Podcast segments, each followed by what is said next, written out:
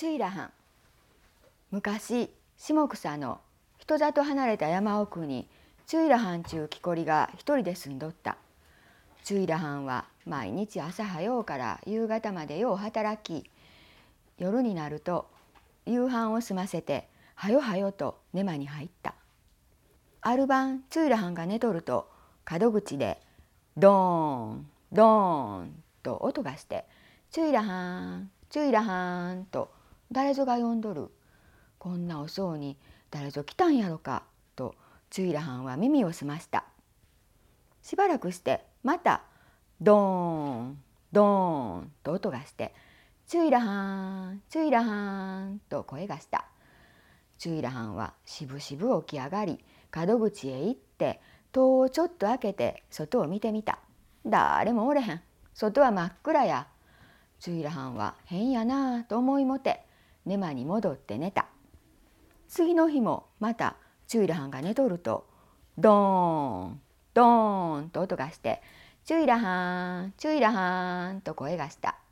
チュイラハンは門口へ行って戸を開けて外を見たけどやっぱり誰もおれへん。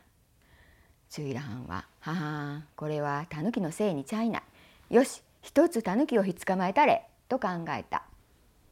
3日目の晩チュイラハンは夕飯もそこそこに火を消して塔の内側でじーっとかがんどった。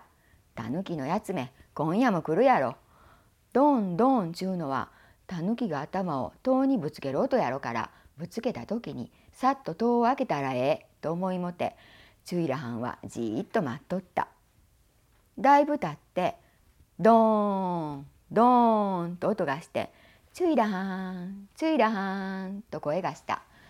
チュイラハンは「さあ来よったな」と塔に手をかけた。ちょっとの回してまたドーンと音がした後チュイラハンはさっと戸を引き開けた。ほいたらどさっとなんかが家の中に転がり込んできた。もう逃がさへんぞ。チュイラハンは素早く戸を閉めると鍵をかけた。火をつけて家の中を探したけど何も見つかれへん。チュイラハンがふと仏壇を見ると2つしかないはずの位牌が3つになっとる。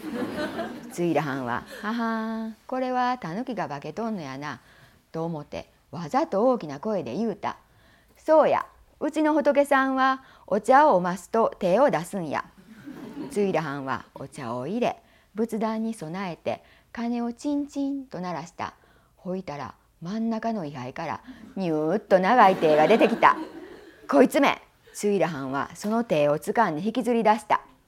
見たら大きなタヌキやったんやって。おしまい。ありがとうございます。